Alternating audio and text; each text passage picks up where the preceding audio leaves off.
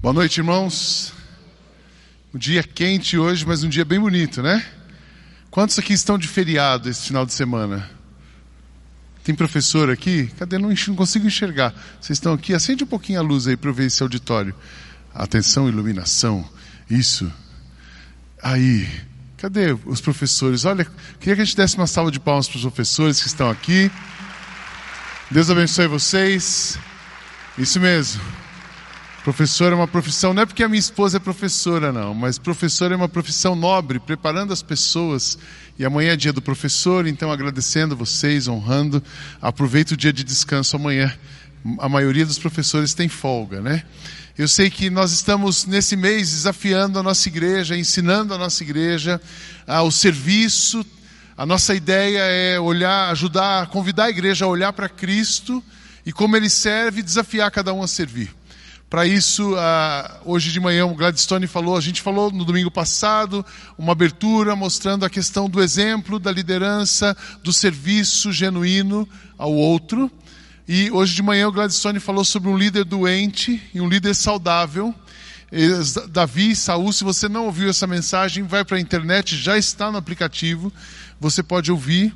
E agora à noite eu quero falar de líderes, eu quero convidar vocês a olharem para algumas pessoas na, na, na, Bíblia que se manifestaram, foram a presença, o toque de Jesus na onde estavam, na humanidade, onde estavam, do jeito que Jesus tocaria aquele lugar.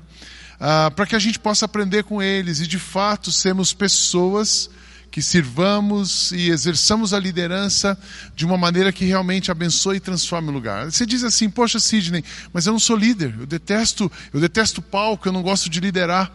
Todos aqui são líderes, sem exceção. No mínimo você lidera você. Se você não lidera outra pessoa, você lidera você. Mas se você mora numa casa, você está liderando, exercendo liderança.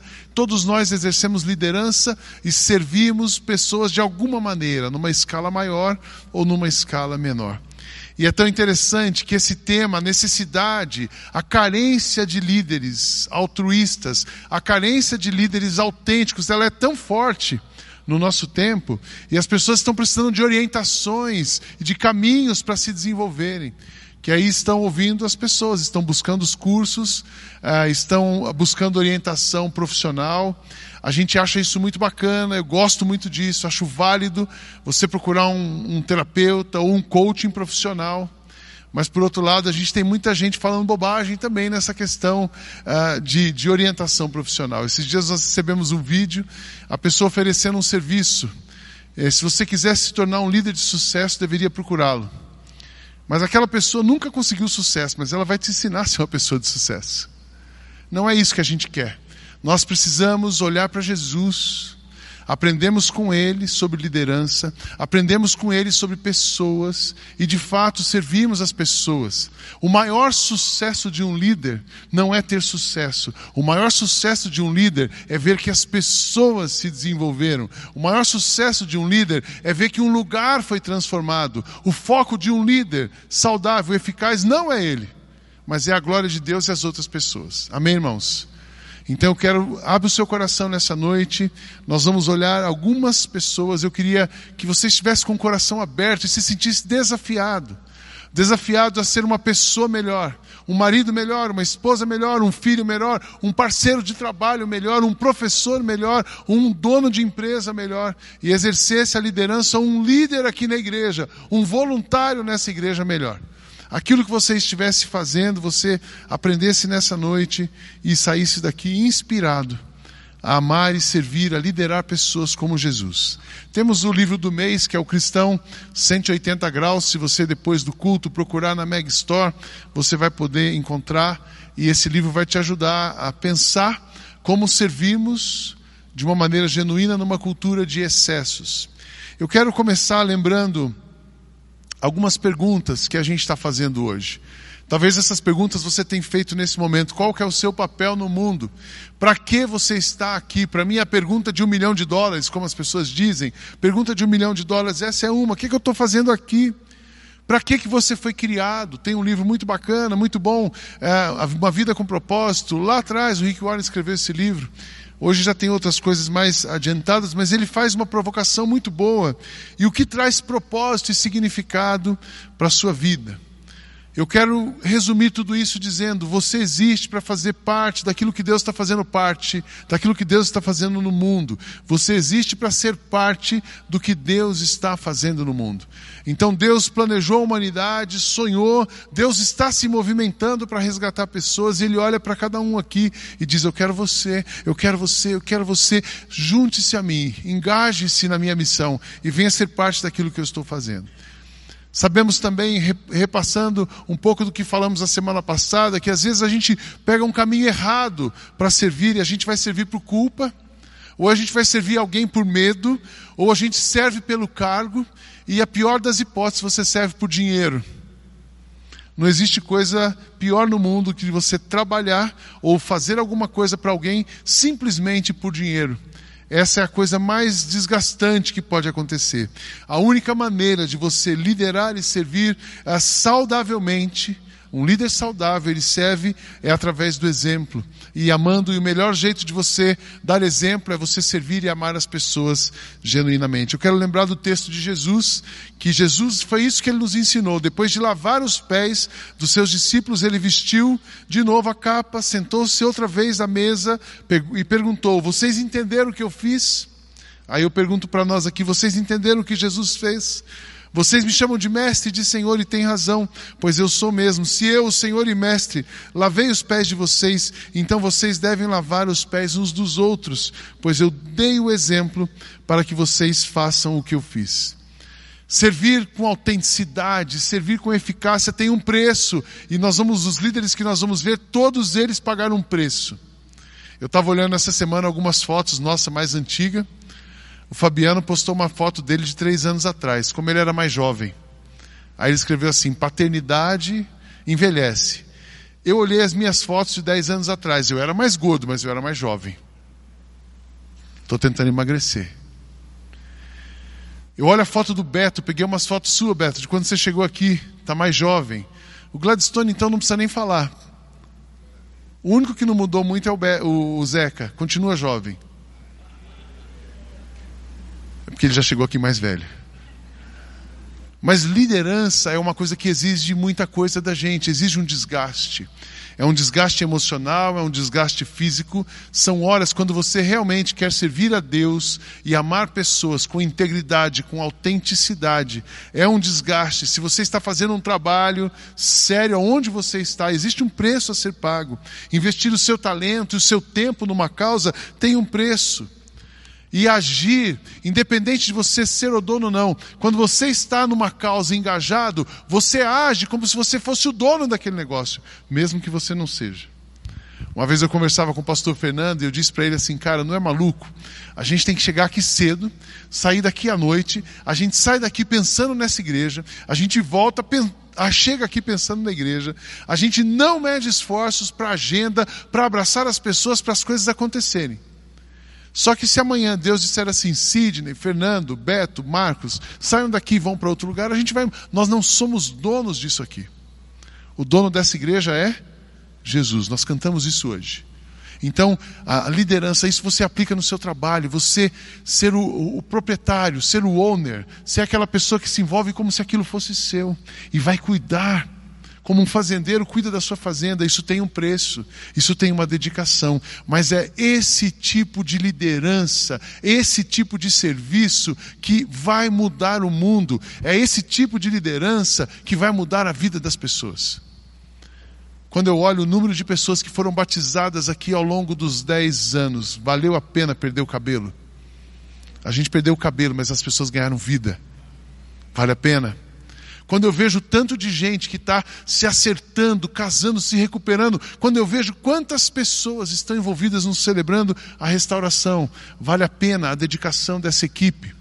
Vale a pena o esforço de cada líder sair do seu trabalho, sair da sua casa. Quando eu vejo os pequenos grupos se multiplicando e pessoas contando, pessoas encontrando Cristo nos grupos pequenos. Se você ainda não tem um pequeno grupo, ache um pequeno grupo para você frequentar. Tem uma lista aí na sua cadeira, no final você olha isso e liga para essa pessoa fala: Eu quero um grupo, a gente vai te ajudar. Porque as pessoas que estão envolvidas no pequeno grupo, elas amadurecem espiritualmente, elas crescem espiritualmente e vale a pena. Vale a pena, eu vejo o sacrifício ali da Kátia.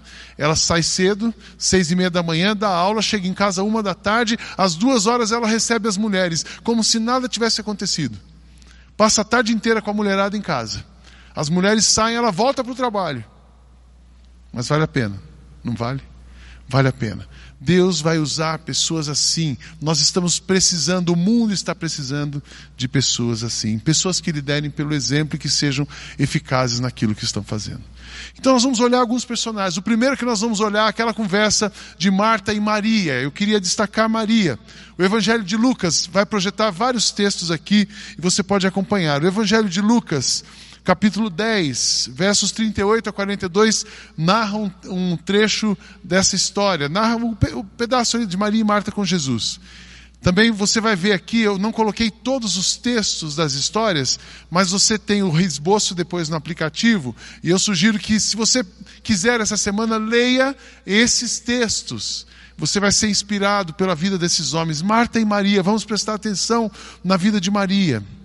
Porque uma pessoa que serve com autenticidade e lidera pelo exemplo, ela valoriza mais o ser do que o fazer. Nós vamos entender por quê. Diz o texto assim: Jesus e os seus discípulos continuaram a sua viagem e chegaram a um povoado. Ali uma mulher chamada Marta o recebeu na casa dela. Maria, sua irmã, sentou-se aos pés de Jesus e ficou ouvindo uh, o que ele ensinava. Marta estava ocupada com todo o trabalho da casa. Então chegou perto de Jesus e perguntou: O senhor não se importa que a minha irmã me deixe sozinha com todo esse trabalho? Mande que ela venha me ajudar. Aí o Senhor respondeu: Marta, Marta, você está agitada e preocupada com muitas coisas, mas apenas uma é necessária. Maria escolheu a melhor de todas e esta ninguém vai tomar dela. Um líder eficaz, uma pessoa que lidera, por exemplo, ela está preocupada com o ser, ela, vai, ela valoriza mais o seu mundo, ela começa a sua liderança pelo seu mundo interior e não pelo seu mundo exterior. Porque se o seu mundo interior estiver alinhado, se o seu mundo interior estiver contagiado pela presença, pela voz, pelo desafio, pela inspiração que Jesus dá, Sabe o que vai acontecer? Todas as outras coisas vão acontecer.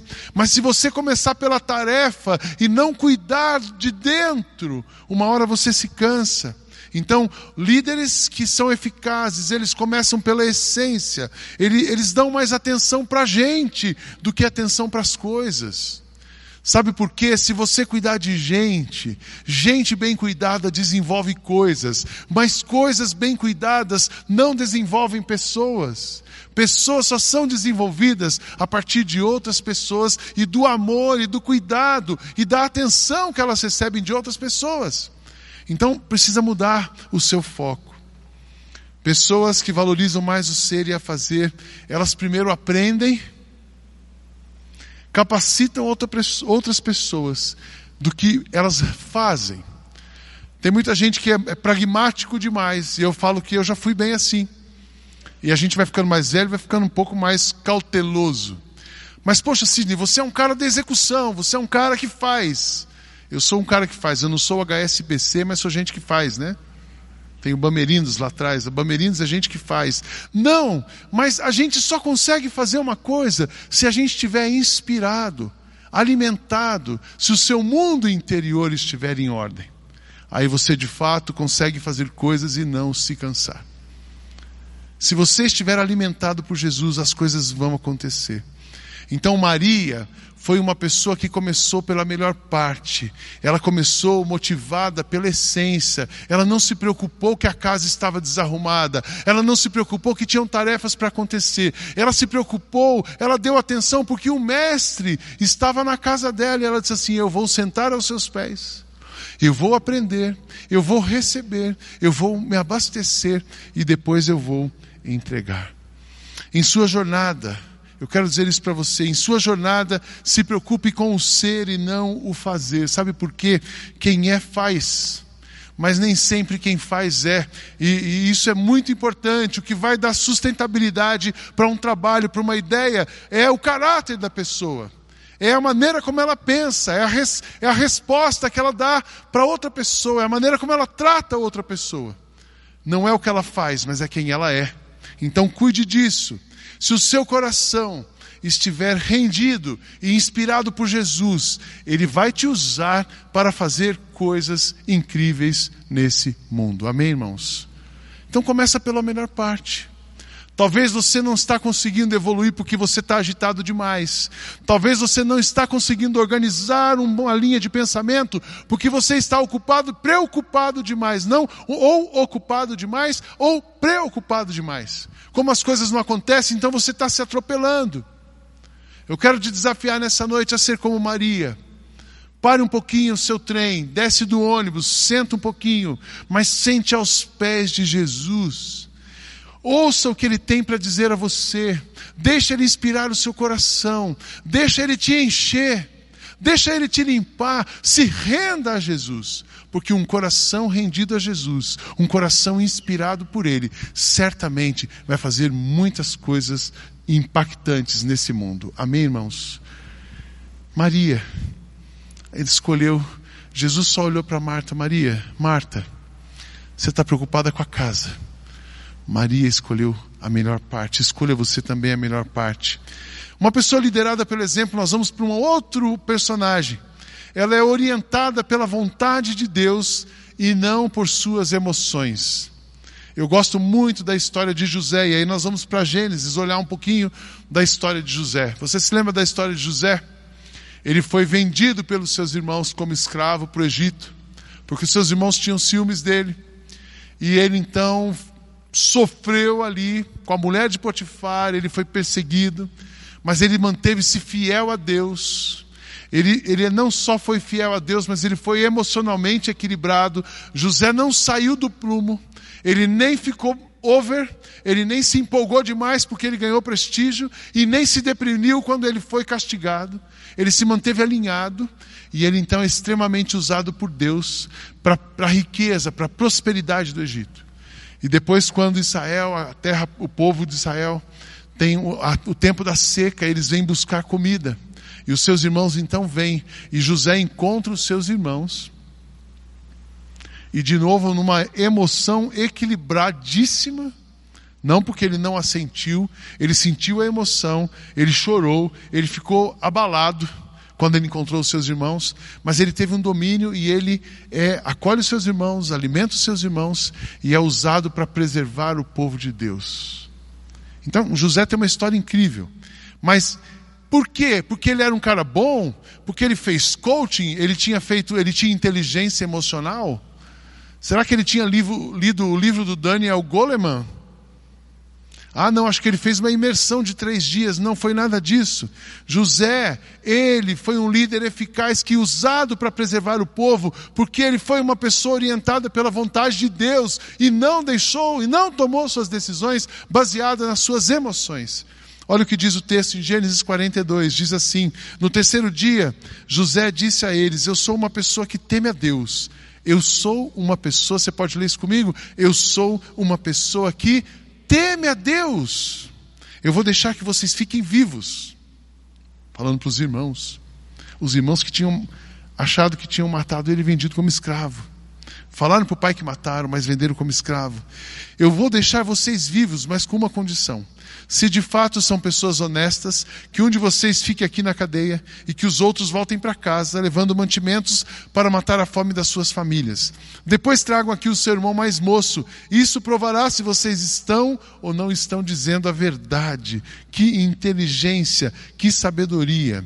E se estiverem, não serão mortos. Eles concordaram e disseram uns aos outros: De fato, nós estamos sofrendo por causa daquilo que fizemos ao nosso irmão a ficha caiu ali. Nós vimos a sua aflição quando pedia que tivéssemos pena dele, porém nós não nos importamos, pois isso, por isso, agora é a nossa vez de ficarmos aflitos. Você muitas vezes vai, na sua vida você vai ter dois dilemas: o que eu sinto, o que eu quero, a minha vontade e aquilo que Deus quer, o plano que Ele armou. Quantas vezes nós já passamos por isso, né, Kátia? O que nós queríamos e o que Deus quer. Mas aqui José, ele, não agiu pela vontade nem pela história dele. Ele agiu pela vontade de Deus, porque ele temia a Deus. Muitas vezes você vai ter como pessoa que fazer uma opção. Ou você vai escolher o caminho do temor ao Senhor, ou você vai escolher o caminho do poder dos homens. E a liderança é isso: ou Deus ou o poder humano. Tire todo o poder humano, porque as melhores e as sábias, as decisões assertivas na sua vida serão tomadas mediante a sua obediência a Deus. O temor do Senhor é o princípio da sabedoria. Temor a Deus cautela. Eu olho para José aqui e vejo como ele foi cauteloso. Eu acho que se eu tivesse sido eu no lugar do José, primeiro eu ia dar uma pisadinha nos irmãos. Assim, agora vocês vão ver comigo. Tá, tá vendo? Vocês merecem. Vocês merecem passar fome. Primeiro eu ia fazer um discurso moralista. Talvez esse sou eu. Eu ia fazer um discurso moralista, dar uma lição de moral, depois eu disse assim, agora vai lá e busca comida e traz todo mundo. Também depois eu dava a comida toda para eles, né?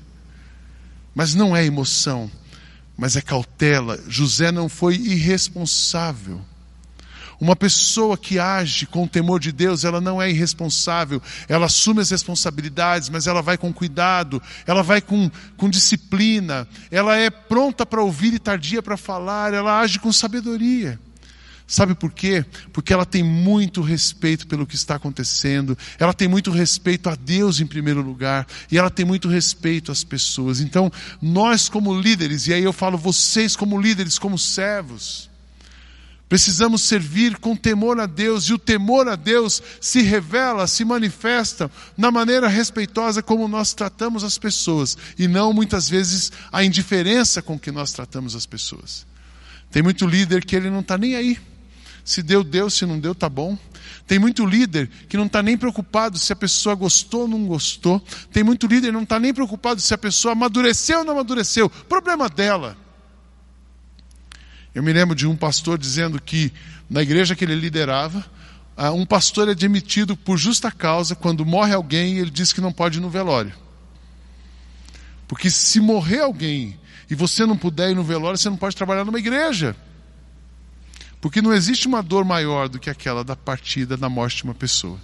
Então, nós como líderes vamos agir com respeito. Deus está procurando essas pessoas que por temor a ele vão agir com respeito, vão agir com cautela, vão ser, vão fazer diferença na vida das pessoas. Maria começou pela primeira parte, começou pela melhor parte. Ela é o nosso exemplo. Moisés, José, José é um líder que agiu porque sabiamente porque ele temia a Deus. José abriu mão do poder, José não valorizou a sua história, ele tinha todas as justificativas para dizer, e a gente ia compreender José. Se ele tivesse maltratado os irmãos, a gente ia dizer assim: ah, tudo bem, José, José tinha direito. José tinha direito de maltratar os seus irmãos porque ele foi tão maltratado. Talvez você, às vezes, muitas vezes, deve pensar assim: eu tenho direitos. Essa pessoa merece, já pisou tanto nos outros, então agora eu vou ser indiferente a ela. Não é isso, não é isso que Deus espera de nós. Pessoas, líderes que fazem de diferença, tomam suas decisões baseadas na vontade de Deus e no temor a Ele. Aí a gente sai, Maria, José, e nós vamos para um líder admirável, que é Neemias. Maria, a essência. José é a emoção. Neemias é o grande construtor, o planejador, o cara que Deus usou para reconstruir uma cidade. Vocês lembram da história de Neemias? Tem um livro todo para contar a história de Neemias. Um homem temente a Deus que ouve, sentiu a dor do seu povo, porque o povo estava vulnerável, as muralhas, as, as muralhas da cidade tinham sido destruídas. Então Neemias, um chamado, uma visão de Deus, ele vai, mobiliza as pessoas, reconstrói os muros. Durante a reconstrução aparecem aqueles amigos da onça, os sambalates, que vêm para desencorajar Neemias. Mas Neemias, muitas palestras, existem muitos livros, muitas palestras sobre Neemias e o estilo de liderança de Neemias. Um grande líder, um grande homem usado por Deus. Neemias é a manifestação de Cristo no meio, na vida do povo naquele momento. E ele nos ensina algumas lições, e eu quero continuar olhando para Neemias, é aquela pessoa que trabalha, um líder que faz diferença, que lidera eficazmente. Ele trabalha para o bem comunitário. Neemias trabalhou, ele pensou o tempo todo na comunidade. Olha como começa o livro de Neemias. Hanani, um dos meus irmãos, chegou de Judá com um grupo de outros judeus. Então eu pedi notícias da cidade de Jerusalém e dos judeus que haviam voltado do cativeiro na Babilônia. Eles me contaram que aqueles que não tinham morrido e haviam voltado para a província de Judá estavam passando por grandes dificuldades. Contaram também que os estrangeiros que moravam ali perto os desprezavam e disseram finalmente que as muralhas de Jerusalém ainda estavam caídas e que os portões que haviam sido queimados ainda não tinham sido consertados. Quando eu vi isso, eu me sentei e chorei. Durante alguns dias eu fiquei chorando e não comi nada. E fiz a Deus esta oração. Neemias não estava preocupado com ele, porque na verdade ele estava numa boa, ele estava resolvido. Ele estava num lugar confortável. A dor do povo era do povo, a cidade reconstruída estava longe, mas ele manda algumas pessoas que vêm contar para ele, ele tem interesse, e ele estava preocupado com o bem da comunidade, e ele desenvolve um projeto comunitário e não pessoal. Deus vai usar pessoas que pensem coletivamente e não somente na sua individualidade e muito menos no seu benefício próprio. Você já imaginou como seria o nosso país? Eu olho o Brasil e vamos, nós precisamos orar pelo Brasil. O nosso país é maravilhoso.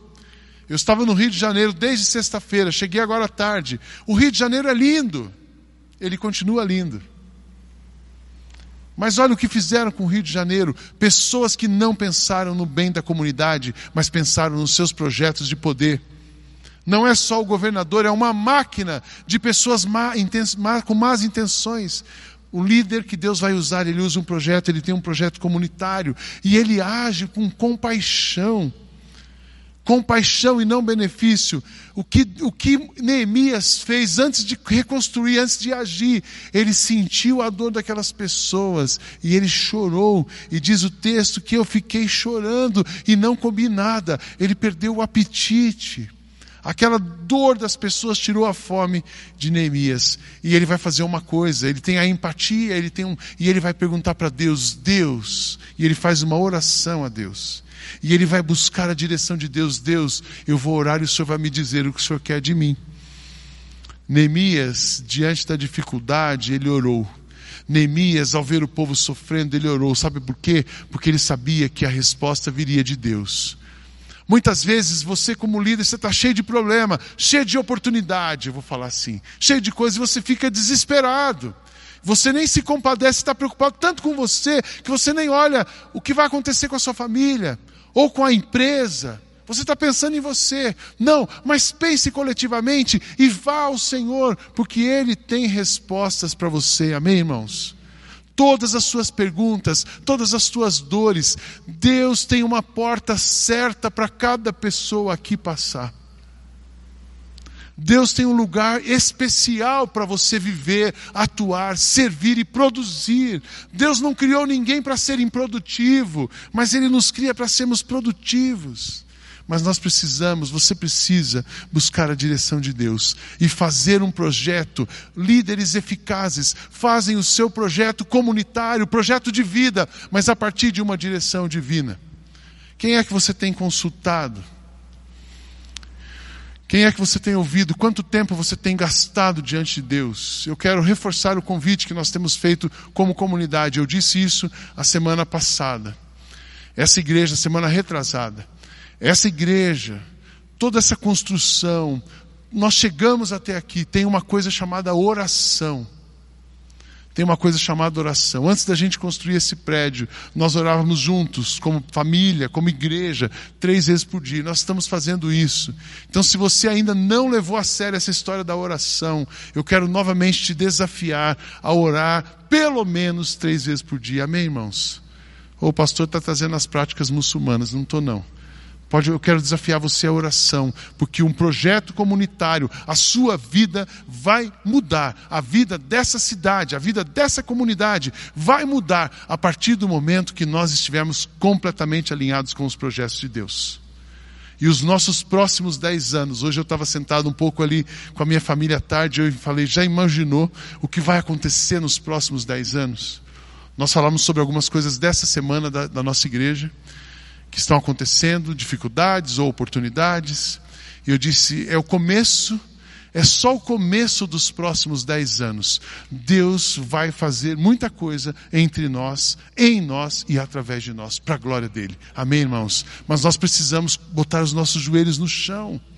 Porque nós precisamos líderes eficazes, líderes que lideram com exemplo e com eficácia. Eles começam o projeto na oração. Antes de fazer o plano, eles vão perguntar para Deus. E Deus revela o plano, o lugar. Deus é perfeito, não fale, não vai colocar você em nenhuma fria. Neemias, mas Neemias continua nos ensinando. Maria, José, Neemias, trabalha para o bem comunitário, líderes eficazes e que lideram pelo exemplo, têm uma visão e criam um movimento para transformar essa visão em realidade. Continua o diálogo de Neemias. Ele foi ao rei e o rei perguntou: O que é que você quer? Aí Neemias responde para o rei: Eu orei a Deus, ao Deus do céu. E depois disse ao rei: Se o Senhor está contente comigo e quiser atender um pedido meu, deixe que eu vá para a terra de Judá a fim de reconstruir a cidade, onde os meus antepassados estão sepultados. Aí o rei, tendo a rainha sentada ao seu lado, concordou com o pedido. E ele perguntou quanto tempo eu ficaria fora e quanto tempo voltaria. E eu disse, disse para o rei, respondeu a pergunta do rei. Então o rei deu autorização. Eu cheguei a Jerusalém e durante três dias não contei a ninguém o que eu pensava fazer pela cidade de acordo com o que Deus havia posto no meu coração. Ele ficou fazendo uma sondagem diária ele fez o levantamento da situação, um diagnóstico. Eu me levantei no meio da noite e saí junto com alguns dos meus companheiros. Só levei um animal, o jumento que eu montava. Aí continua. Mas eu lhes disse: vejam como é difícil a nossa situação. A cidade de Jerusalém está em ruínas e os seus portões foram destruídos. Vamos construir de novo as muralhas da cidade e acabar com essa vergonha. Então contei a eles como Deus havia me abençoado e me ajudado, e também contei o que o rei me tinha dito, e eles disseram: Vamos começar a reconstrução. E se aprontaram para começar o trabalho. Líderes eficazes, eles recebem uma visão de Deus e eles compartilham, eles transformam essa visão num movimento que vai contagiar as pessoas. E as pessoas contagiadas, sabe o que elas fazem? Elas se engajam. E pessoas engajadas, o que elas fazem? Elas constroem aquilo que não existem. Elas fazem os planos de Deus acontecer num lugar. Amém, irmãos?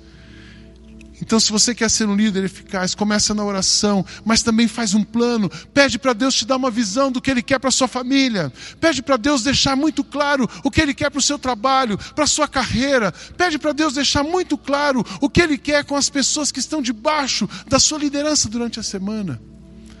Porque Ele vai revelar para você um plano. Leia a realidade proponha coisas, ouça Deus e transforme esse plano numa realidade.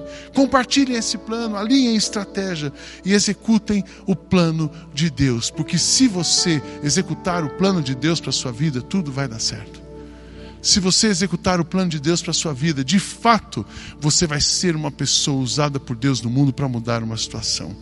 Um líder eficaz, ele recebe uma visão de Deus ele não cria uma visão, ele recebe uma visão de Deus. Ele compartilha e inspira outras pessoas ao engajamento. Ele não faz nada sozinho e faz tudo com muita excelência. A reconstrução do muro é detalhista e Neemias faz um trabalho belíssimo. Ele faz tudo com muita excelência, por uma razão, por duas razões, pois o seu alvo é o alvo do seu trabalho é a glória do próprio Deus. Então Deus vai dar uma visão para você, Deus vai colocar pessoas para busca o Senhor. Começa de joelhos. E Ele vai te dar uma visão, Ele vai colocar pessoas com você, e em nome de Jesus você vai mudar a situação que precisa ser mudada. Amém. Eu penso nisso todos os dias, eu penso nisso na nossa cidade. Que desafio dizer que nós vamos entrar nesses lugares e mudar esses lugares. Que desafio a gente dizer que nós vamos para a Zona Oeste. É fácil construir um prédio, mas é muito trabalhoso construir uma igreja, porque uma igreja só se constrói com o movimento do Espírito Santo de Deus sobre nós. Prédio você pega e constrói, compra tijolo e faz um prédio. Mas uma igreja não é um prédio, uma igreja são pessoas. E pessoas precisam ouvir a voz de Deus, se engajar no movimento de Deus e fazer o que Ele quer. Se você está fazendo o que Deus quer, as coisas vão acontecer. Mais uma coisa, olhando para Neemias, ele teve a visão, ele mobilizou, mas ele não fez sozinho. Líderes engajados, líderes eficazes, que servem como Jesus, que servem com exemplo, constrói times de pessoas que realizam o trabalho. Olha o que como termina, terminando logo o livro. Muitas pessoas, um relato. Muitas pessoas deram dinheiro para ajudar e pagar o custo da reconstrução do templo. Isso aqui, quando eu leio essa frase, isso aqui já dá muita coisa. A obra de Deus, feita do jeito de Deus, vai receber os recursos de Deus. Deus vai dar para você tudo que você precisa para amar. Se o seu alvo é amar pessoas, Deus vai dar para você. E aqui Deus mandou a grana para Neemias. A preocupação de um líder, a preocupação de um cristão, a preocupação de uma igreja não pode ser o dinheiro. Precisa ser a vontade de Deus. Deus mandou, muitas pessoas deram todo o dinheiro para ajudar a pagar o custo da reconstrução. O governador deu 8 quilos e 400 gramas de ouro, 50 vasilhas para o culto, 530 mantos sacerdotais. Os chefes, o governador foi generoso. Os chefes dos grupos de família deram 168 quilos de ouro e 200 mil e 257 quilos de prata. E o resto do povo viu que foi todo mundo não era assim, o topo da pirâmide pagou a conta. Não. O governador, os chefes das, das, das famílias sacerdotais e os grupos das famílias. E o resto do povo, todo mundo, deu 168 quilos de ouro, 1.142 quilos de prata e 67 mantos sacerdotais. Todo mundo pôs a mão no bolso e doou a sua parte. E todo o povo de Israel começou a morar nas cidades. O que aconteceu? O povo morou nas cidades, povoados de Judá. Eram sacerdotes, levitas, guardas do templo, os músicos, algumas pessoas do povo e os servidores do templo. Todo mundo tinha um lugar um sonho de Deus cabe todas as pessoas. Um sonho de Deus, um líder que lidera motivado por Deus, todo mundo entra nesse sonho, mas todo mundo é abençoado por esse sonho. Então pergunta para Jesus, começa ali na essência, comece aos pés de Jesus, não, de, não deixe as suas emoções atrapalharem você, mas faça isso com ou debaixo de oração, faça isso com uma estratégia e faça isso com pessoas. E por último, líderes, líderes motivados, líderes inspirados, líderes que vão agir com exemplo. Eles agem com fé, confiando no sobrenatural e não na sua própria força. E eu termino com Josafá. Maria, José, Neemias e Josafá. A história de Josafá é uma das mais lindas. Hoje foi o dia dos personagens bíblicos, né? Dos líderes. Josafá ele venceu uma batalha, ele tinha um desafio enorme. Só que o exército que era contra ele era muito maior do que ele. E ele não tinha a mínima condição. Então ele mais uma vez, assim como Neemias, ele vai ao Senhor e o Senhor dá uma instrução para ele. E pela fé e obediência ele vence. Olha o que acontece no livro de Crônicas, segundo Crônicas, capítulo 20. Diz assim: Na manhã seguinte, Todos se levantaram cedo e foram para o deserto de Tecoa. Ao saírem, Josafá ficou de pé e disse: Povo de Judá e moradores de Jerusalém, escutem. Confiem no Senhor, o seu Deus, e estarão seguros. Confiem nos profetas deles, e tudo que vocês fizerem dará certo. Depois de consultar o povo, Josafá ordenou que alguns cantores vestissem roupas sagradas e marchassem à frente do exército, louvando a Deus e cantando assim: Louvem a Deus, o Senhor, porque o seu amor dura para sempre. Logo que começaram a cantar, essa foi a ordem que Deus tinha dado. Josafá, você vai derrotar o exército com louvor, com a rendição, com a adoração, com a submissão a mim. E logo que eles começaram a cantar, o Senhor Deus causou uma confusão entre os Moabitas, os Amonitas e os Edomitas, e eles foram derrotados. Os Amonitas e os Moabitas atacaram os Edomitas, criaram uma confusão e eles se destruíram completamente. Depois os Amonitas lutaram contra os Moabitas e os dois lados também acabaram se destruindo. Quando o exército de Judá chegou a um lugar no deserto, eles viram o chão coberto de mortos, ninguém tinha escapado com vida. Assim, o reinado de Josafá começou, continuou tranquilo, pois Deus lhe deu paz com todas as nações vizinhas. Às vezes a gente se sente tão ilhado, irmãos às vezes você está passando por uma dificuldade tão grande, você olha de uma lado direita, você não vê uma solução, você vê um gigante. Você olha para frente, você não vê jeito de prosseguir, porque você vê um outro gigante. Você olha para trás, não tem como voltar. Mas se você olhar para cima, entregar a sua vida a Deus, se você olhar para cima e perguntar para Ele como Ele quer que você lute, como é que Ele quer que você vença, você pode descansar, porque o Senhor vai derrotar e eliminar da sua vida todas as dificuldades, e você sairá vencedor. E diz o texto: e o reinado continuou em paz, e você viverá em paz. Eu quero dizer para você nessa noite que muitas das lutas que você está enfrentando, ou que você imagina que deva enfrentar, você não precisa lutar. Não lute com armas humanas. Não se meta onde você não precisa se meter.